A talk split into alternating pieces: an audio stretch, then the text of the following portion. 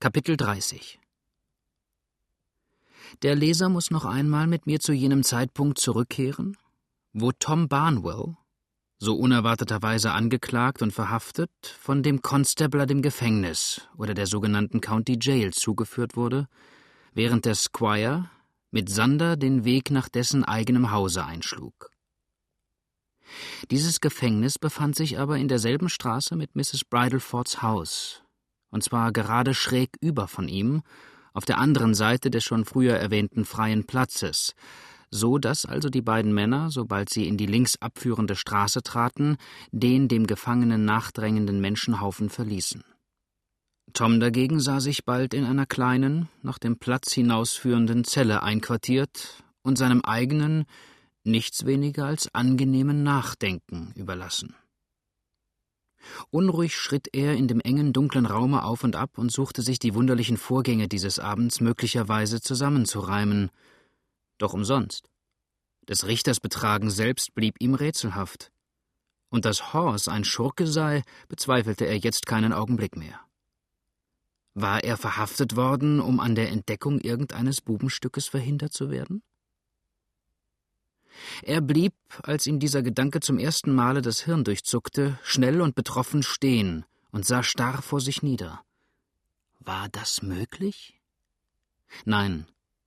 Nein, der wirkliche Konstabler hatte ihn ja verhaftet, und der Richter war dabei gewesen. Das konnte nicht sein. Ja, der Mann selbst, der ihn beschuldigte, war ihm fremd. Er hatte ihn in seinem ganzen Leben noch nicht gesehen, das wusste er gewiss. Es musste also ein Irrtum sein, der sich bald aufklären würde. Sollte er aber inzwischen hier sitzen? Edgeworth hätte unmöglich so lange auf ihn warten können. Und Marie? Was wurde aus dem armen, unglücklichen Wesen? Wiederum schritt er schnell und heftig auf und ab und suchte in der raschen Bewegung auch jene wilden, tobenden Gefühle zu beschwichtigen, die ihm Herz und Sinn durchglühten. Endlich, als sein Blut anfing, sich ein wenig abzukühlen, trat er an das kleine, durch schwere Eisenstäbe wohl verwahrte Fenster und blickte in die neblige, nur hier und da von einem mattschimmernden Licht erhellte Straße hinaus. Der Platz vor dem Gefängnis war menschenleer. Die, die ihm dorthin gefolgt waren, hatten gesehen, wie sich die schwere, eichene Tür hinter ihm schloss, hatten eben diese Tür dann noch eine Weile angestarrt und nun langsam wieder den Weg zu ihren verschiedenen Wohnungen eingeschlagen. Nur ein einzelner Mann kam durch die Straße herunter und blieb, er hatte sich den Ort deutlich genug gemerkt, gerade vor demselben Hause stehen, vor dessen Tür er jenen jungen Mann überrascht hatte. Sollte das wieder Horst sein? War er zurückgekehrt von seinem kranken Weibe und suchte er jetzt noch einmal, da wo ihm der Einlass früher verweigert worden war, Zutritt zu erhalten? Es dunkelte zu sehr, er konnte die Gestalt nicht mehr erkennen. Deutlich aber vernahm er das mehrmalige, zuletzt ungeduldige Klopfen. Und endlich wurde es in dem Hause lebendig. An den unteren Fenstern erschien ein Licht, bald darauf öffnete sich die Tür, ein heller Strahl fiel wenigstens auf den Weg hinaus, und gleich darauf verschwand die Gestalt. Nach und nach erstarb auch das letzte Geräusch, die letzten Lichter, die er teils oben, teils unten an der Straße beobachtete, erloschen. Nur in jenem Hause blieb es hell. Stunde um Stunde stand Tom so an dem kleinen Fenster und blickte in die feuchte, trostlose Nacht. Stunde um Stunde lauschte er dem fernen, monotonen Geräusch der Frösche und dem wunderlichen, dann und wann die Stille unterbrechenden Schrei einzelner über die Stadt hinwegstreichender Nachtvögel. Träumend hingen seine Augen an dem Nebel, und er erinnerte sich der vergangenen Tage, der vergangenen Liebe. Manche Träne war ihm dabei, so recht heiß aus dem Herzen kommend, über die gebräunte Wange gelaufen, und er gab sich nicht einmal die Mühe, sie wegzuwischen. Ja, er fühlte sie vielleicht nicht einmal. Allein, ganz allein stand er in der Welt. Keine Seele hatte er mehr, die ihn liebte kein Herz, das an ihm hing. Starb er jetzt? Wer war da, der sich viel um ihn gekümmert, der seiner vielleicht mit einer Träne gedacht hätte? Niemand. Niemand. Und als ihn der Gedanke durchbebte, barg er tief aufseufzend das Antlitz in den Händen und starrte in die wilden, wirren Bilder hinein, die an seinem inneren Auge vorüberstürmten. Einmal fuhr er empor. Es war ihm fast, als ob er über die Straße herüber einen schwachen Schrei gehört hätte. Sein Blick traf auf das noch schimmernde Licht in dem geheimnisvollen Hause, aber alles war ruhig. Kein Laut störte die tiefe Stille. Und ermüdet warf er sich endlich auf sein hartes Lager nieder, um ein paar Stunden zu schlafen und wenigstens für kurze Zeit alles das zu vergessen, was ihn jetzt mit so schmerzlichem Weh erfüllte. Gar verschieden ging es unterdessen in dem kaum zweihundert Schritt entfernten und noch erleuchteten Hause zu, wo Mrs. Louise Bridleford ihre, wie sie oft äußerte, bescheidene und anspruchslose Wohnung aufgeschlagen hatte. Allerdings hatte Tom Barnwell ganz recht gesehen, oder wenigstens recht vermutet, jene Gestalt, die bald nach seiner Gefangennahme vor das Haus zurückkehrte, war wirklich die des vermeintlichen Horse gewesen, und lange musste der junge Verbrecher wieder klopfen, ehe er Einlass erhielt. Er war aber nicht so leicht abzuweisen und viel zu schlau, um sich durch ein einfaches Ruhigverhalten der Hausbewohner gleich davon überzeugen zu lassen, das Haus sei wirklich für den Augenblick unbewohnt. Er kannte seine Leute besser und vermutete gar nicht mit Unrecht, dass Mrs. Bridleford trotz ihrer sonst in der Tat ungewöhnlichen Schweigsamkeit sicherlich hinter der Tür stehe und jede seiner Bewegungen belausche.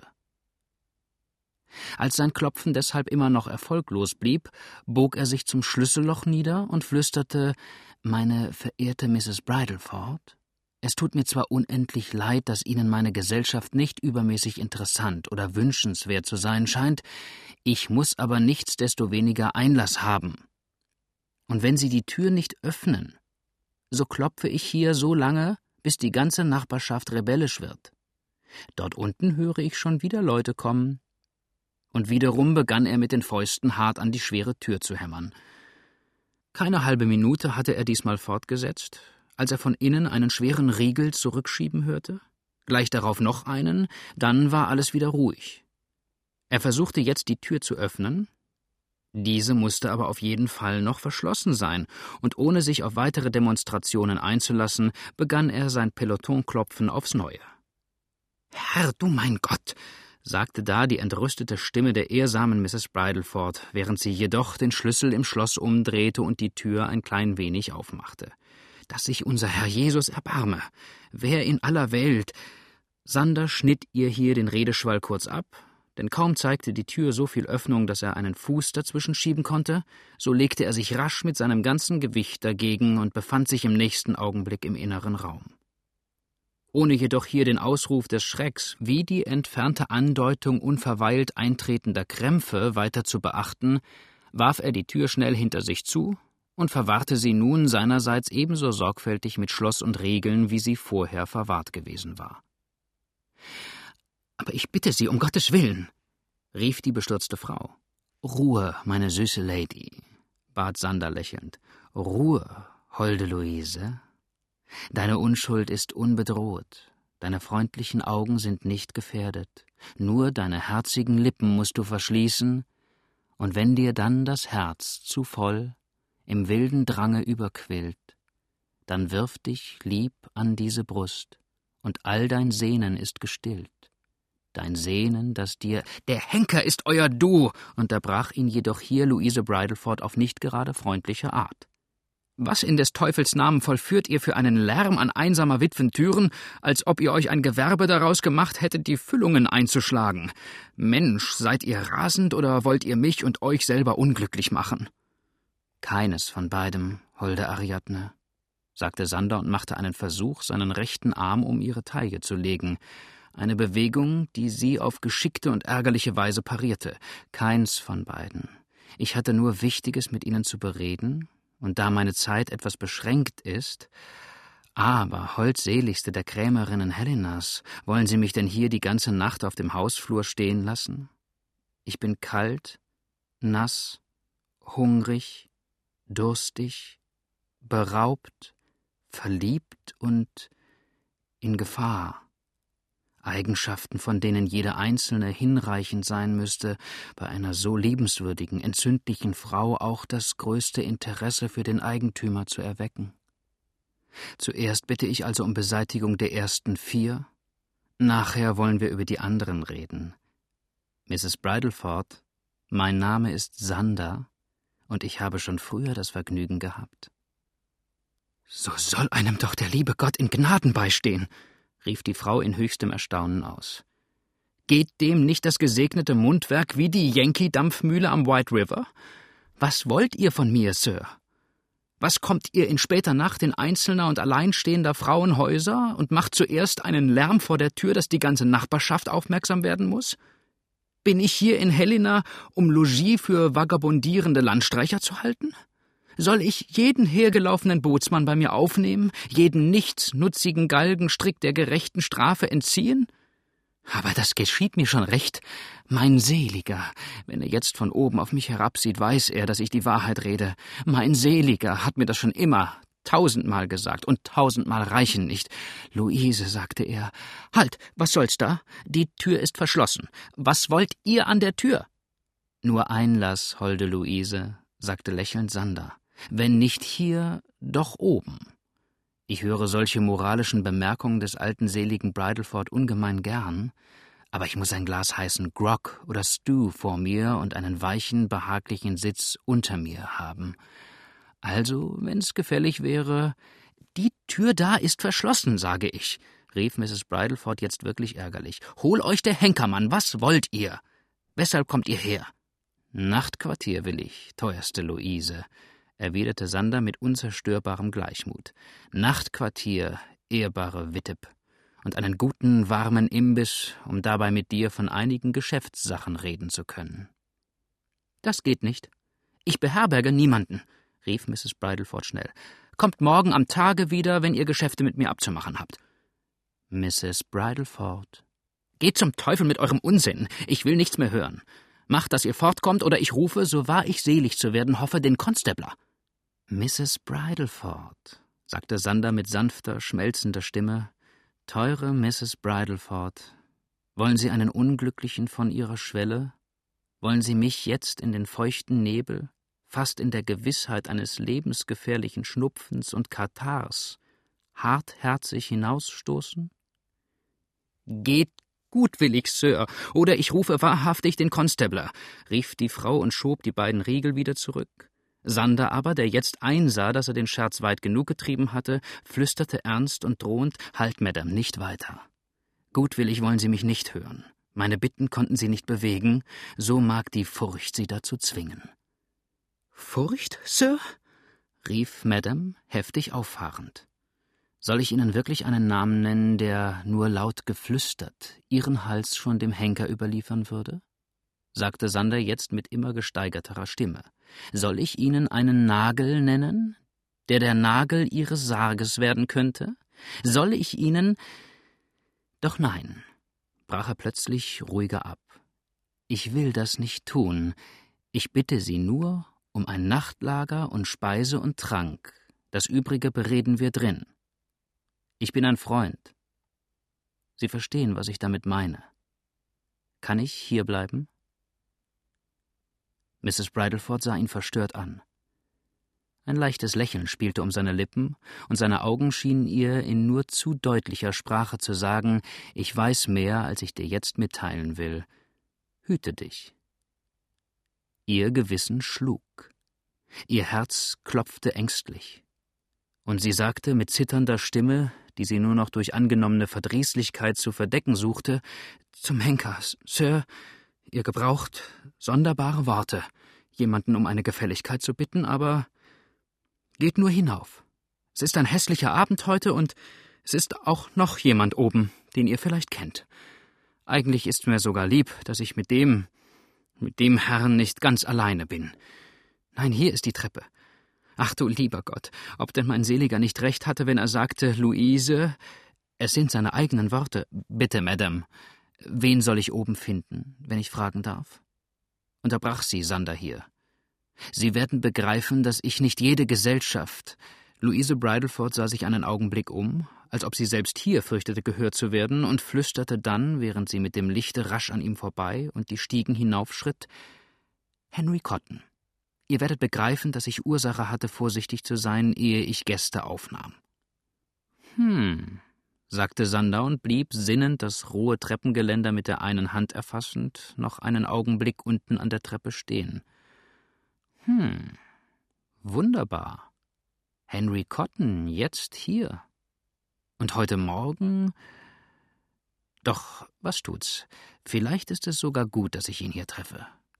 Und mit flüchtigen Sätzen folgte er der schon vorangeschrittenen Lady, die jetzt ein Seitenzimmer öffnete und dem späten, wenig willkommenen Gaste hineinleuchtete. Es war ein kleines, düsteres Gemach, von innen und nach der Straße zu mit Gardinen verhangen, die Wände nicht tapeziert. Doch die Spalten der Stämme, aus denen sie bestanden, wohl verklebt und das Ganze übertüncht, der Fußboden auch ziemlich rein und sauber gehalten, die Möbel schienen übrigens, wenn auch einfach, doch bequem und das im Kamin lodernde Feuer, über dem ein breitbäuchiger kupferner Kessel zischte, gab dem Ganzen etwas Heimliches und Gemütliches. Dies aber schien besonders dem hier schon früher eingetroffenen Gaste wohlzutun. Er lag, die Hände auf der Brust gefaltet, in einem großen Sorgenstuhle, dem sonstigen Leibsitz der Eigentümerin, behaglich zurückgelehnt und musste so ganz in die Betrachtung des vor ihm stehenden halbgeleerten Glases vertieft sein, dessen purpurroter, funkelnder Inhalt von einer hell brennenden Studierlampe beleuchtet wurde, dass er den jetzt Eintretenden kaum eines Blickes würdigte.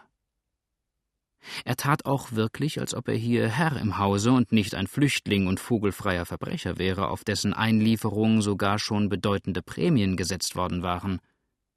Übrigens wusste er recht gut, dass ihm seine Wirtin niemanden bringen würde, der ihm gefährlich war, und es freute ihn sogar Gesellschaft zu bekommen, da er in der alleinigen Gegenwart von Mrs. Bridleford wohl nicht mit Unrecht einen höchst langweiligen Abend befürchtete.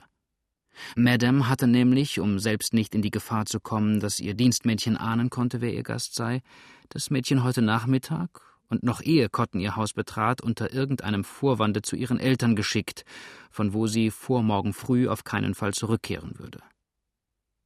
Sander schritt auf den Tisch zu, an dem der Flüchtling saß, und sagte lachend Nun, wie geht's, Sir?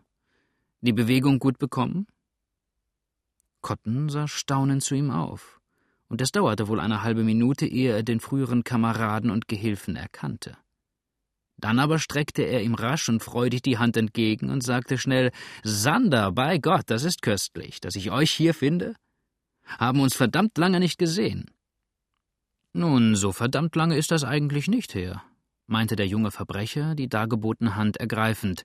Es müsste denn sein, dass ihr einen so ausgedehnten Begriff von zehn oder zwölf Stunden hättet. Von zehn oder zwölf Stunden? fragte Cotton verwundert, und Sander erzählte ihm jetzt lachend, wie und auf welche Art er einer seiner Verfolger geworden sei, und sehr wahrscheinlich, vielleicht auch etwas unfreiwillig, das Leben des mit dem Pferde gestürzten Cook gerettet habe. Zum Teufel, das hätte ich wissen sollen, rief Cotton erstaunt und schlug mit der Hand auf den Tisch. Die Pest noch einmal. Wie hätte ich dem vermaledeiten Hund den Ritt versalzen wollen? Doch, es ist vielleicht so ebenso gut. Es hätte das County nur noch rebellischer gemacht, dass mir überdies gerade genug auf den Hacken sitzt. Die beiden Männer unterhielten sich jetzt von seiner Flucht und den am Fourchlafar vorgefallenen Szenen, über die Sander wenig Bestimmtes wusste, während Mrs. Bridleford geschäftig das Abendbrot auftrug, das sie für ihre Gäste reichlich und schmackhaft bereitet hatte. Diese ließen sich dann auch nicht lange dazu nötigen. Cotton, der schon zum Mittag wirklich fabelhafte Portionen zu sich genommen hatte, fing noch einmal an zu essen, als ob er wochenlang gefastet habe, und Sander, der ebenfalls seit diesem Morgen gehungert hatte, unterstützte ihn hierin mit einem Eifer, der die würdige Wittip bald für ihre Speisekammer besorgt machte. Während des Essens wurde denn auch nach amerikanischer Sitte fast kein Wort zwischen den Männern gewechselt. Jeder schien zu sehr mit sich selbst beschäftigt, um an irgendetwas anderes zu denken, und erst als die Mahlzeit beendet und die Bowle mit dem dampfenden Gebräu gefüllt war, lösten sich wieder ihre Zungen, und Cotton fing nun an, ein Gegenstand, den sie bis dahin alle vermieden hatten, von der Insel zu reden, über die er von dem Gefährten Auskunft verlangte. Hol's der Henker, rief er dabei. Ich sehe ein, dass ich's am Ende doch nicht umgehen kann. Die Pest über die Schufte.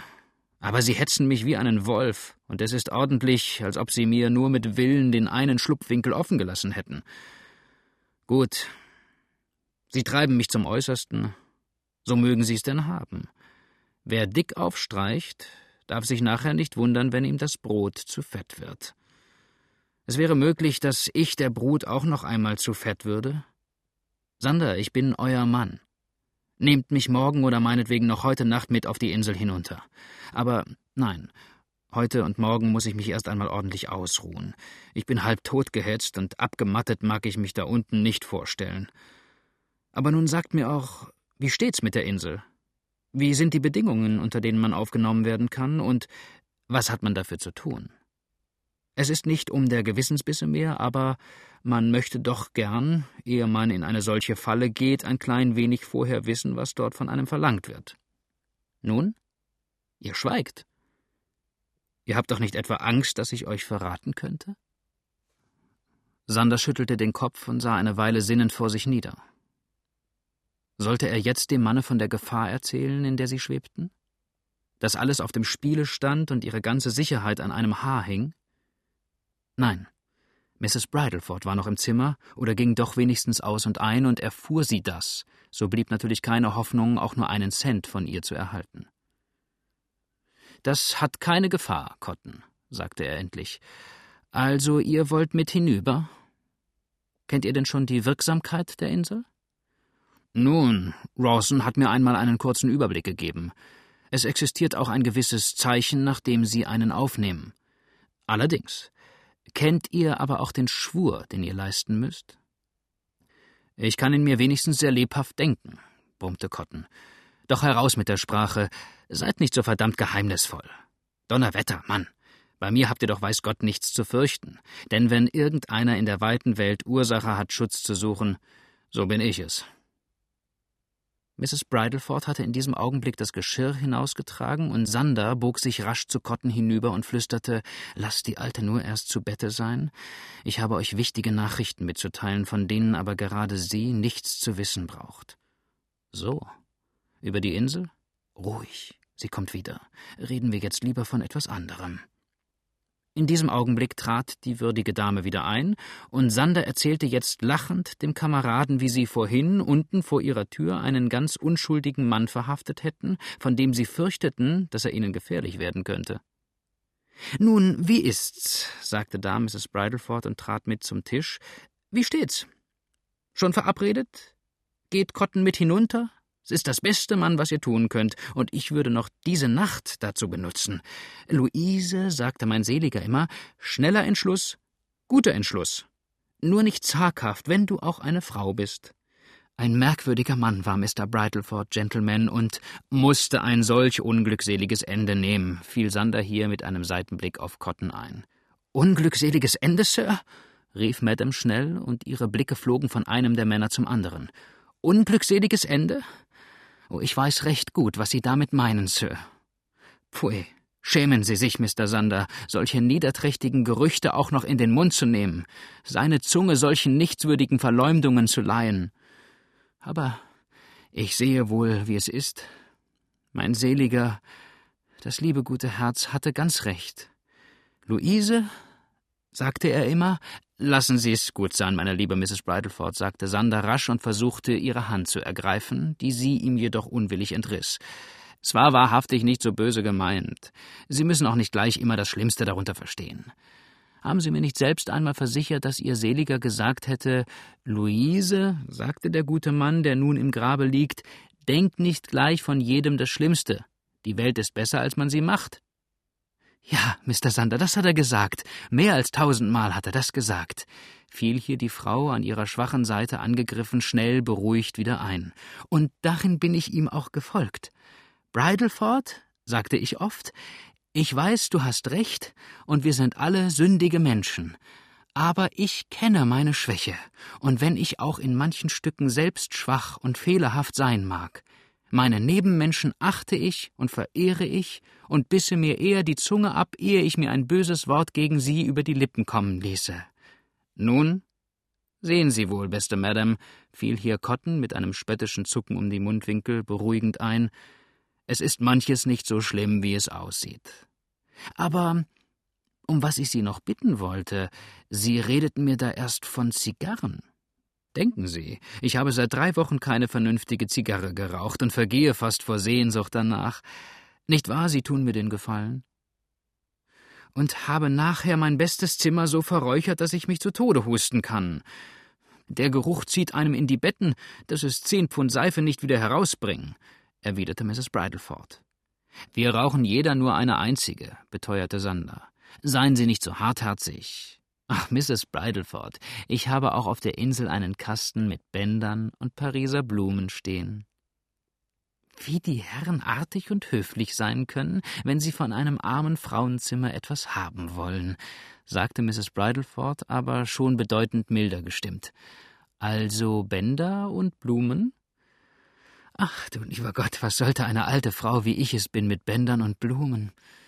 Übrigens, sehen möchte ich sie doch einmal. Es wäre doch möglich. Alte Frau?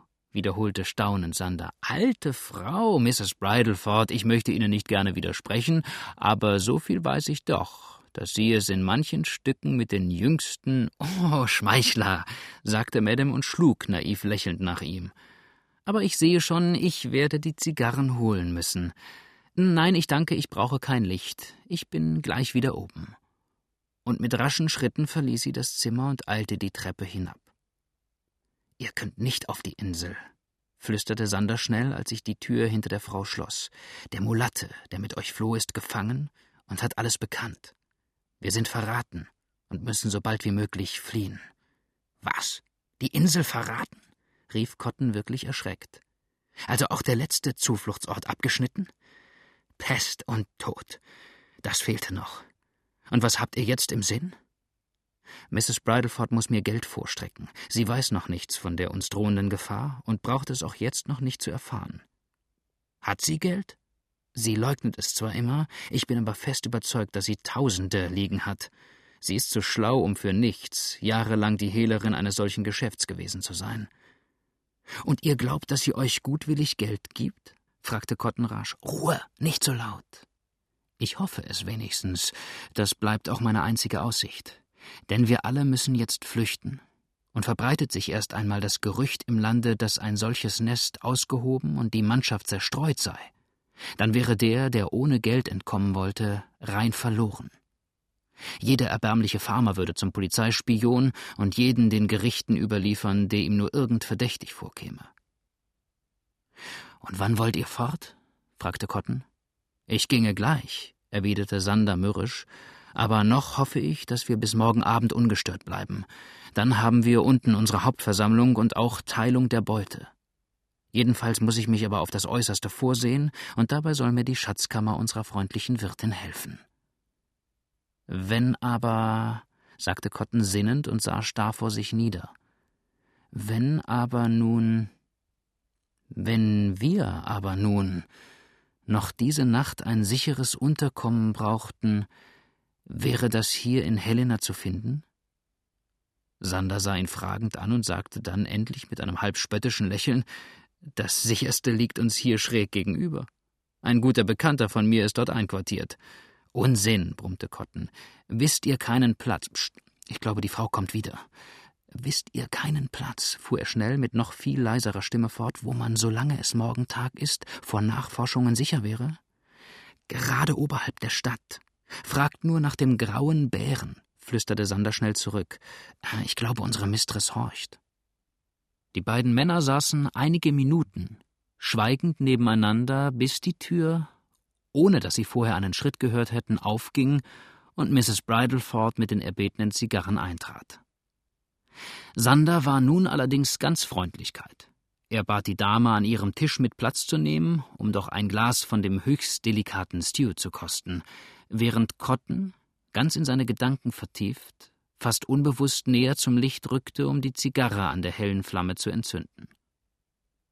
Mrs. Bridleford dankte aber und schöpfte sich nur ein kleines Töpfchen voll Stew aus der Bowle, trug dieses in die entfernteste, dunkelste Ecke des Zimmers, wohin sie sich auch einen Lehnstuhl zog, und schien nun gar nicht den mindesten Anteil mehr an dem ferneren Gespräch der Männer zu nehmen.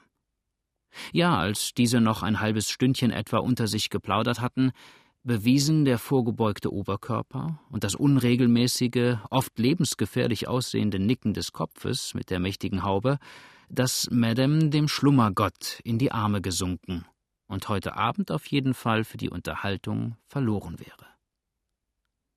Dem war keineswegs so. Madame behielt ihre Sinne so gut beisammen wie irgendeiner der beiden Männer. Aber ihr Verdacht war erregt worden. An der Tür draußen hatte sie gehört, wie jene leise zusammen flüsterten. Sie horchte eine ganze Weile, konnte jedoch kein Wort davon verstehen und beschloss nun, auf jeden Fall herauszubekommen, was sie so geheim zu halten wünschten.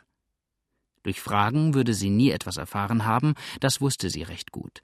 List musste ihr also helfen, und ihr eifriges Nicken wie ihr ziemlich gut nachgeahmtes schweres Atmen täuschte auch die beiden Verbrecher bald so weit, dass Cotton, dem jetzt vor allen Dingen daran lag, etwas Näheres über die Gefahr, die ihnen drohe, zu hören, erst eine Weile nach der Schlummernden hinüberhorchte und sich dann mit leise geflüsterter Rede wieder an den Kameraden wandte. Sander erzählte ihm jetzt, aber ebenfalls noch mit unterdrückter Stimme, die Begebenheiten auf Livelys Farm, wobei er jedoch natürlich verschwieg, was ihn selbst dorthin geführt habe, und riet ihm dann, sich nur an Kelly zu wenden und Unterstützung von ihm zu verlangen. Er würde sie ihm keinesfalls versagen. Aber treffe ich den Kapitän auch? fragte Cotton ängstlich. Bedenkt man, hier kann das Leben an jeder Sekunde hängen. Finden Sie mich, so werden Davon mögt ihr überzeugt sein, wahrhaftig keine Umstände gemacht. Mich knüpfen sie an dem ersten Baum auf. Hätte ich den Rückhalt der Insel nicht gehabt, nie würde ich so keck den ganzen Staat fast herausgefordert haben. Jetzt ist mir der mit einem Schlage abgeschnitten, und ohne einen Cent in der Tasche weiß ich bei Gott nicht, wie ich entkommen soll. Wie wär's denn, wenn wir lieber gleich aufbrechen und zum grauen Bären hinaufgingen? Die Straßen sind ruhig und wir brauchen nicht zu fürchten, dass uns jemand sieht. Noch nicht, sagte Sander, erst muss ich mit der Frau da reden. Und glaubt ihr, dass sie euch gutwillig Geld auszahlen werde? fragte Cotton lauernd. Ja, sagte der junge Verbrecher, ich kenne einen Zauberspruch, der sie wahrscheinlich überreden wird. Ha.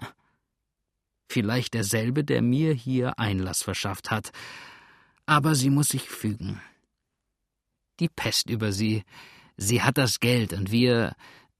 Sein Blick flog, durch die linke Hand gegen den blendenden Schein des Lichts gedeckt, zu der Gestalt der Frau hinüber. Aber mit einem lauten Ausruf der Überraschung sprang er empor und rief, als er die großen grauen Augen der schlafend Geglaubten fest und entsetzt auf sich gerichtet sah: Verdammt, sie schläft nicht! Nun, Sir, fragte die Witwe, die trotz der fürchterlichen Angst, die ihr für den Augenblick den Atem zu nehmen drohte, dennoch ihre Geistesgegenwart behielt. Das ist dann wahrhaftig nicht eure Schuld. Wenn ihr so verwünscht langweilige Geschichten erzählt, könnt ihr kaum verlangen, dass man die Augen offen behält. Jesus, die Lampe geht ja beinahe aus. Wie spät ist es denn? Die Blicke der beiden Männer begegneten sich. Was sollten sie tun? Wie sollten Sie sich benehmen? Zehn Uhr muss es vorbei sein, sagte Sander endlich. Ich habe die Stöcke der Wachen schon unten an der Straßenecke gehört. Dann will ich noch ein wenig Öl für die Lampe holen, sagte Mrs. Bridleford, während sie aufstand und sich nach der Tür wandte.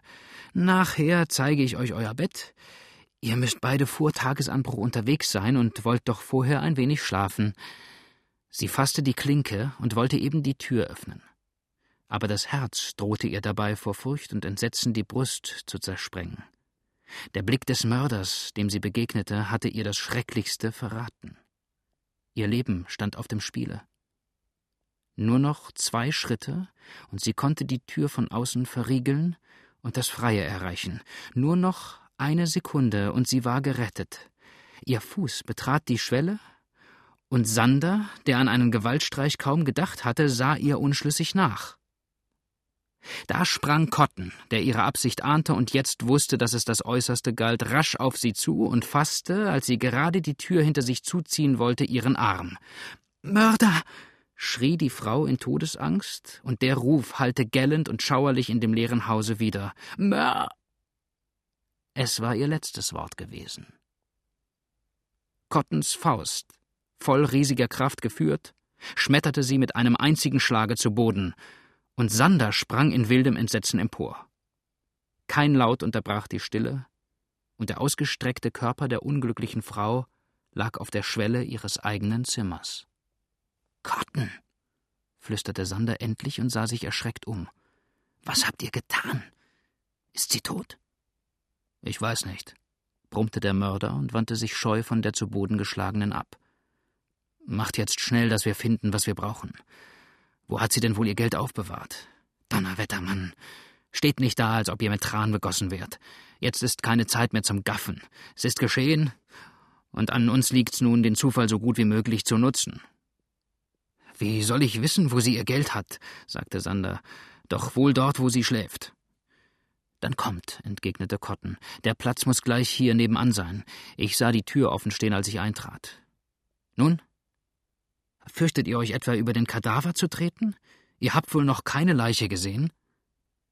Cotton hatte die Lampe ergriffen und war über den Körper weggestiegen. Sander folgte ihm, doch die Schlafkammertür fanden sie verschlossen, und der Mörder drehte sich noch einmal gegen sein Opfer um. Ach, beste Mrs. Bridleford, sagte er höhnisch, und sein Gesicht verzog ein in diesem Augenblick wirklich teuflisches Lächeln. Dürfte ich Sie wohl einmal um Ihre Schlüssel ersuchen? Er bog sich rasch zu dem Körper nieder und hakte das Schlüsselbund auf. Sander hatte ihm die Lampe aus der Hand genommen, und beide betraten jetzt das Schlafzimmer der Witwe. Vergebens durchstöberten sie aber hier alle Winkel und Kästen.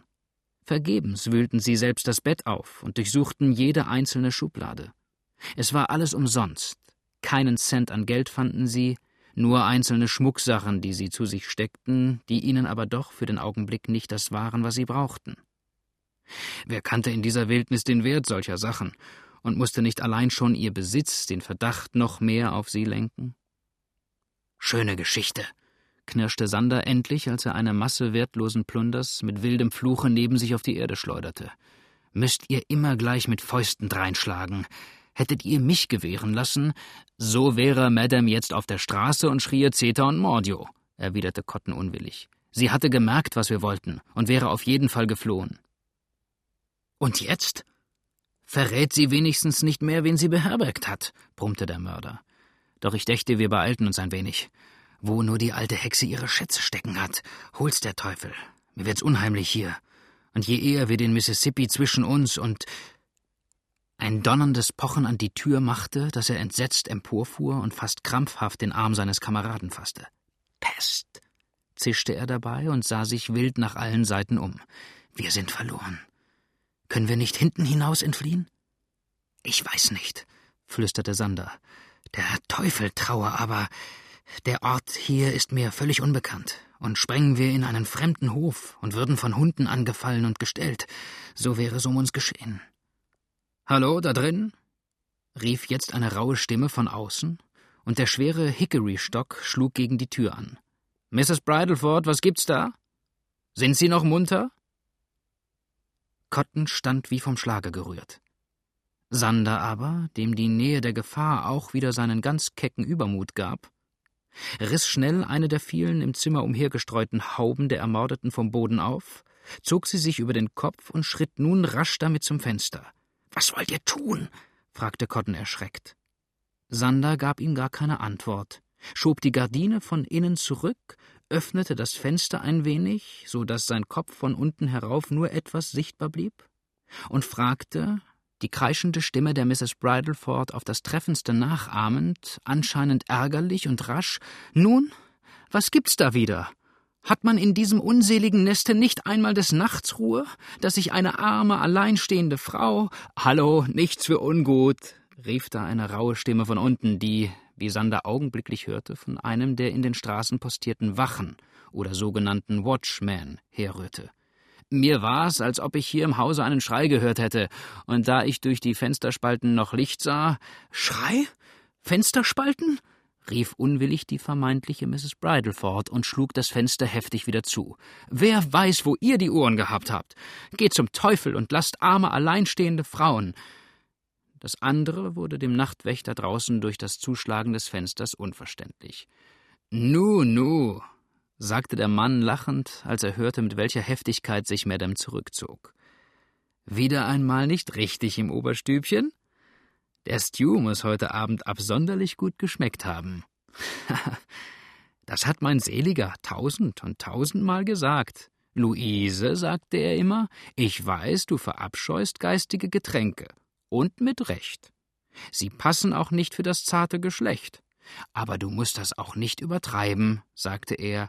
Ach, ich sehe ihn noch vor mir, das liebe, gute Herz, das jetzt kalt in seinem Grabe liegt.